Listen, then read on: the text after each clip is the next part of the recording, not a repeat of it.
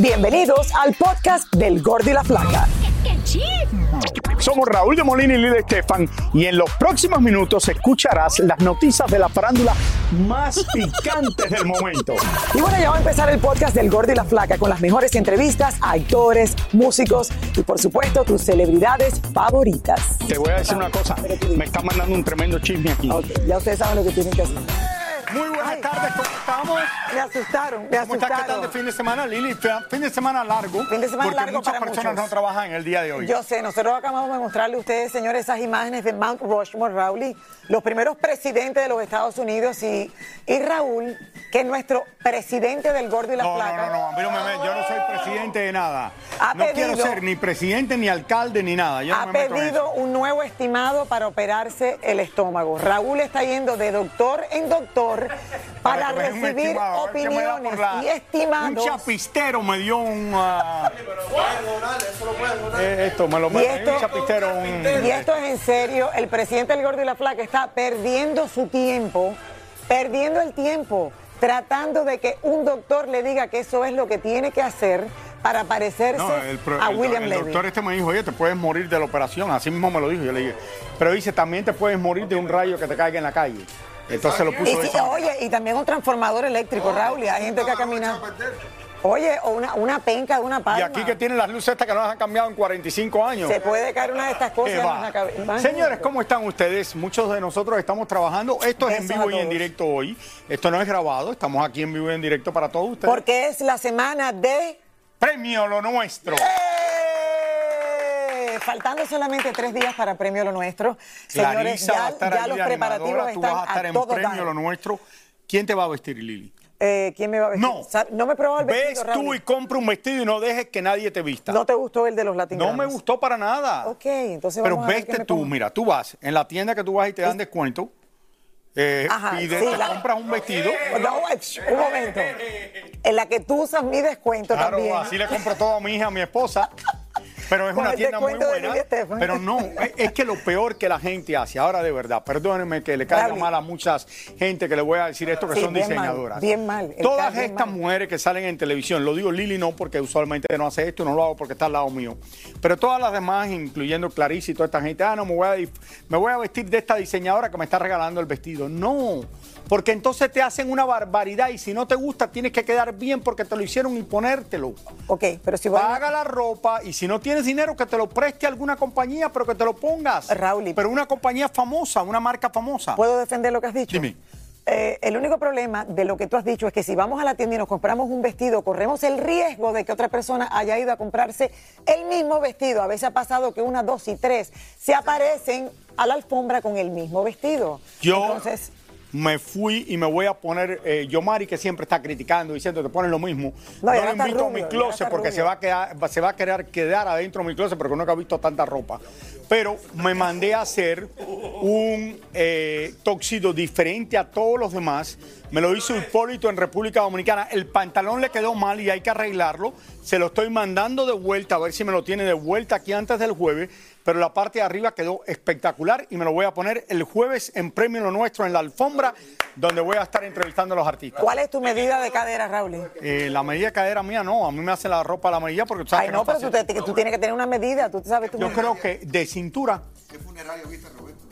¿Que ¿Qué funeraria viste a Roberto? Bueno, no, eso es un look todo de, de, negro. de- mira, mira Roberto, de Aprendan, cintura por yo favor, creo que aprendan. soy 40. Te falta un toque Aprendan. Aprendan, soy por favor. 46 y medio en este momento. 46 y medio que. Llegué a ser 54 de cintura. Ok.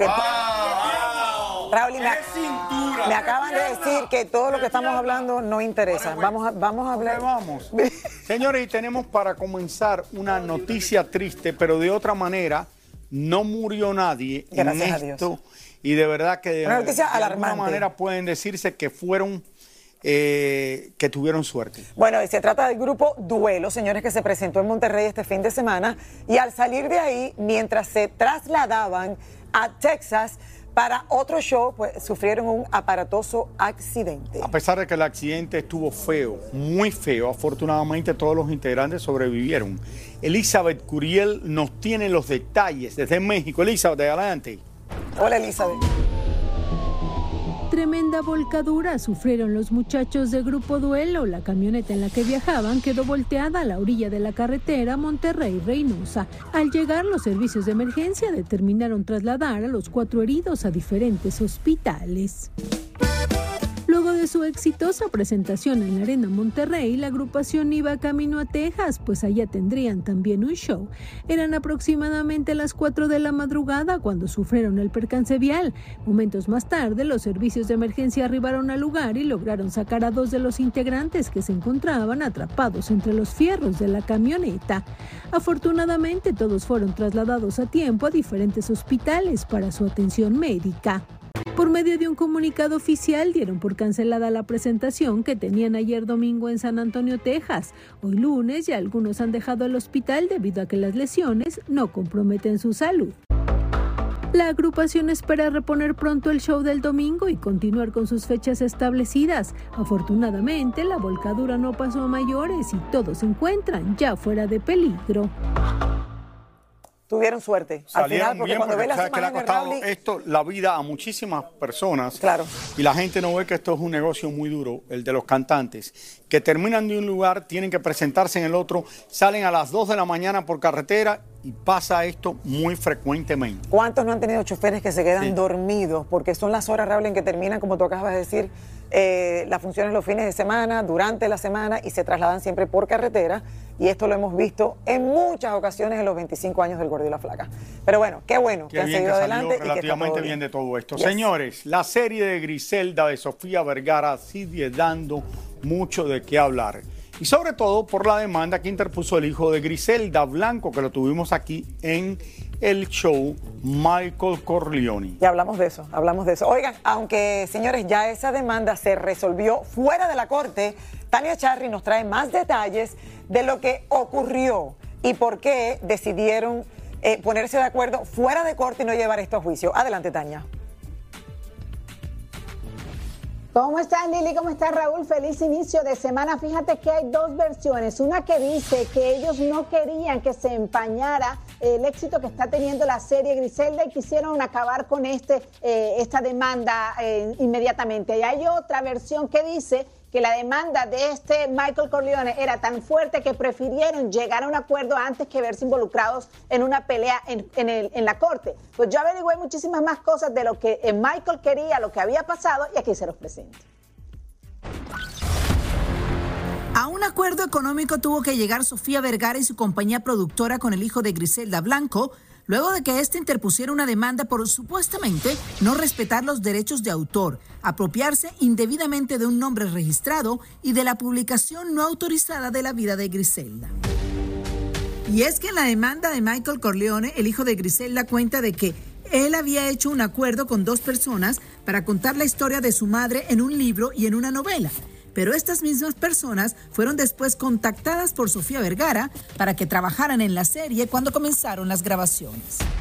El hijo de Griselda también asegura que se había reunido con algunos representantes de Sofía Vergara para llegar a acuerdos e incluso les ofreció su consultoría y se jactaron diciéndole en su cara que no necesitaban de él. El hombre que ha criticado la personificación de su madre en la serie y quiere contar su propia historia, pedía incluso que se retirara la serie de la plataforma de Netflix. El acuerdo al que llegaron quedó sellado y no se sabe con exactitud cuánto dinero le dieron a Michael. Dinero que tuvo que pagar la casa productora y no precisamente Netflix. Michael estuvo de acuerdo en retirar la demanda de las cortes y con una acotación especial de que nunca más se podrá reabrir este caso. Nunca más podrá reabrir este caso, nunca más podrá hacer alusión al mismo, ya quedó cerrado, sellado en la corte. Lo que sí hay que esperar ahora es el libro de Michael Corleone, que todo parece también ser como una campaña para ayudarlos a ambos eh, la serie y el libro de Michael, pero también él sigue insistiendo en que quiere hacer su propia historia sobre la vida de su madre a su manera, desde el punto de vista de él, en un libro y en una novela o una serie de televisión. Bueno, se había eh. dicho que Jennifer López había mostrado interés en hacer también. No, va a hacer una película. Eh, Jennifer López va a hacer una película, pero tampoco está poniéndose en contacto con Marco Corleone. él dijo que le encantaría que fuera Jennifer. Vamos a ver qué pasa. Tania, primero creo que lo mejor que le puede haber pasado a la serie es que tenga una demanda. Porque esto pasa muy frecuentemente. Entre más demandas hay, más publicidad recibe la serie. de que esto que le tuvieron que pagar, no sé cuánto le tuvieron que pagar, pero usualmente estas cosas no se pagan mucho dinero como la gente piensa. Y tengo entendido que la compañía de Netflix, donde sale esta serie, no quiere nunca cuando hacen una serie de una persona contratar a ninguno de los familiares de la persona que están haciendo la serie, porque ellos obviamente quieren hacer su versión como en una película. Por eso es que si contratan a una persona que está asociada con esa con la persona que ellos están haciendo, va a ser lo que piensan completamente diferente a, lo que ellos quieren hacer. Cuando Luis Miguel lo hizo, sí lo contrataron. A lo mejor a partir de Luis Miguel decidieron no hacer Luis Miguel fue el que lo quiso hacer para ganar dinero cuando estaba en quiebra. Perfecto, pero lo que te digo es que Netflix, me imagino que sí tiene eh, sus momentos en que dice, ok, lo vamos a hacer. y Luis Miguel le pagaron bien en le muy bien. y le consiguieron un buen contrato. Creo que, Toño Mauri era uno de los que estaba detrás de ayudar a Luis Miguel en todo esto, en el contrato ese, y le fue muy, pero muy bien. Bueno, eh, Tania, muchísimas gracias. Gracias, Tania. Y hay mucho más de Griselda Blanco, yo creo que escuchar en los próximos años, porque si viene la película, ahí habrá otras controversias. ¿Qué onda, banda? Somos el bueno, la mala y el feo y te invitamos a escuchar nuestro podcast. Acompáñanos y pasa un rato agradable. Ríete y ponte a llorar con nuestros chistes y no te pierdas las mejores trampas y enchufadas. Así que ya lo sabes, descarga la aplicación de Euforia, busca nuestro podcast y accede a todo el contenido que tenemos para ti. El bueno, la mala y el feo. Puro show. Puro show. Y ahora regresamos con el show que más sabe de farándula, el podcast del Gol de la Plata. Señores, son los premios más antiguos a la música en la televisión en español. Ya comenzó la cuenta regresiva para Premio Lo Nuestro este jueves y eso se realizan aquí en la ciudad de Miami. Los ensayos y preparativos corren a toda marcha. Nuestra querida Yelena Solano, señores, está en vivo desde el Casella Center para traernos todos los detalles después de haber viajado 12 horas, 12 horas de Nueva York a Miami para, para, estar aquí con nosotros. Raúl y le la, la llevaban de lugar en lugar, la bajaban del avión, la subían a otro avión. Yo no entendí muy bien lo que pasó, pero le tardó 12 horas de Nueva York a Miami. Eso fue Bienvenida. Hola, mi Lili, mi Raúl, y qué odisea, señores. Les cuento que yo paré hasta en Orlando, Florida, y luego regresamos para acá. Cuatro veces nos sacaban y no entraban eh, al avión. Pero bueno, señores, ya finalmente, después de la tormenta viene la calma. Sorprendida del frío que hace aquí en...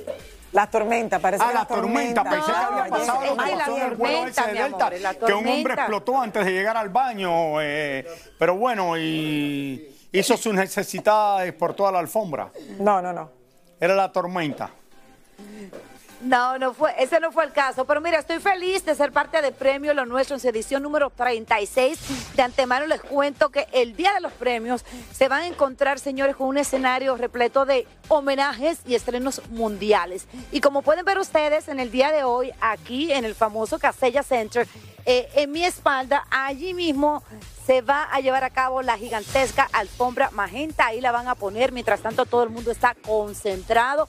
Ya los artistas comenzaron a ensayar en el día de hoy. De hecho, vi a uno de mis favoritos de lejito, pero lo vi. Se trata de Ricardo Montaner, que también estuvo ensayando. Pero señores, hicimos un recorrido para asegurarme de que todo marcha a la perfección y que todo el mundo esté en lo que tiene que estar trabajando. Vean ustedes. Este es el famoso Casella Center, lugar donde se llevarán a cabo los famosos premios Lo Nuestro y desde ya los preparativos están a flor de piel. Por aquí podemos ver que los ingenieros, los técnicos de sonido, luminotécnicos y carpinteros trabajan sin cesar para que todo esté a la perfección y este sea un espectáculo lleno de color, alegría y buena música. El enorme centro de prensa será mi casa durante estos días y por aquí estarán pasando los artistas para conversar con los medios de comunicación al terminar los ensayos. Hoy comenzaron a ensayar algunos cantantes que será parte de la gran noche de los premios y vienen cargados de mucha energía y entusiasmo. Bueno, este cuerpo tropical lo va a mantener ustedes informados de todo lo que va a estar pasando durante toda esta semana. Les cuento que Maluma es uno de los más nominados, tiene 14 nominaciones. Luego Peso Pluma, seguido por Grupo Frontera. Este día se espera que llegue Nati Natasha en cualquier momento, señores. Mientras tanto, Camilo y Eva Luna ya vinieron a ensayar Gente de zona, vi solamente a uno, el otro faltó, creo que vienen a ensayar eh, mañana. Y bueno, pues como les digo, esto es lo que está pasando. Por aquí van a poner la gigantesca alfombra magenta, lugar donde vamos a ver a todas las celebridades. Le mando muchos besos, no he dormido nada, pero mi amor, antes muerta que Gracias, ahí destruida. Bye. estaremos en la alfombra. Vamos a estar haciendo el programa en vivo y en directo desde la alfombra de Premio Lo Nuestro este jueves. Después yo voy a estar trabajando ahí en la alfombra dando la bienvenida a los artistas y después ustedes tendrán Premio Lo Nuestro a las 7, 6 centro este jueves aquí Comienza en la alfombra. A partir de las 7 de la noche, pónganlo en los calendarios y no se lo pierdan. Cachamos a Sonia Saar, la nueva amiguita de Peso Pluma, a la salida de un restaurante en West Hollywood y la chica sigue afirmando que nada tiene que ver con Peso Pluma. Are you dating Peso Pluma? Así reaccionó Niurka Marcos al nuevo matrimonio de Ninel Conde. ¿Que se va a casar o que se casó? Qué bueno, para que abandone el ocio. Ah, que se entretenga. ¿eh? Está bien y vendrán cinco más. Que se entretenga. Las dos hijas de Don Eric del Castillo están en equipos contrarios porque una defiende las corridas de toro y la otra las critica y quiere que las desaparezcan de una vez y por todas. Pues ahora yo estoy entre la espada y pared entre mis dos hijas, pero por ahí dice un dicho, y que me perdonen mis hijitas. Cuando dos mulas se encuentran, nomás las patadas se oyen. Al igual que Kanye West, J Balvin y Michael Jordan, Donald Trump acaba de lanzar una línea de zapatos deportivos dorados, los cuales tienen un valor de 399 dólares. Está vendiendo zapatos tenis. Los high tops 3.99 y, lo- y los bajitos Raúl creo que menos, siento algo. Señores, dicen que se avecina una confrontación nuclear dentro de la familia Rivera y al parecer ya comenzaron a sonar las bombas de una y otra parte. Hay Qué palabras raro. fuertes de un lado o del otro y la que siempre está presente en estos dimes y diretes es la difunta diva de la banda. David Baladés, desde Los Ángeles, nos cuenta. El hermano menor de la diva de la banda asegura tener un correo electrónico donde según él, la misma Jenny decía en vida tener miedo de que Chiquis la pudiera mandar a matar. Lo cierto es que ya comenzaron los ataques por parte de dos de los tíos de Chiquis y sus hermanos, y al parecer la guerra será frontal y sin cuartel. Auditorías, demandas y otras acusaciones han hecho que la familia Rivera vaya a la guerra entre ellos mismos. Esto comienza ahora y es muy probable que muchos trapitos sucios salgan al sol. Chiquis asegura estar preparada para lo que venga. Señores, lo mejor No tiene sería que se pudieran sentar todos, Raúl, y se pudieran poner de acuerdo. Al final, obviamente, es Chiquis y sus hermanos en contra de el resto de la familia, o no el resto, porque Lupillo no está envuelto en nada de esto, pero, pero Raúl, ojalá, tú te imaginas esta familia que esté toda dividida. esto va para Ni la abuela tampoco, yo creo que es don Pedro, que al final él también se siente que si no fuese por él, que fue el que puso a los hijos a cantar Raúl, nada de esto hubiese pasado. Entonces, ¿a quién se le da, señores, el, la razón? No sé. Bueno, yo creo que esto, eh, lo que dejó Jenny Rivera Estoy era para sus contigo. hicos, Estoy de acuerdo que contigo. era lo más importante. Total. Que yo creo que al final eso va a ser lo más importante y si está en papel Raúl, pues eso va a prevalecer. Muchísimas gracias por escuchar el podcast del Gordo y la Flaca. Are you crazy? Con los chismes y noticias del espectáculo más importantes del día. Escucha el podcast del Gordo y la Flaca primero en Euforia App y luego en todas las plataformas de podcast. No se lo pierdan.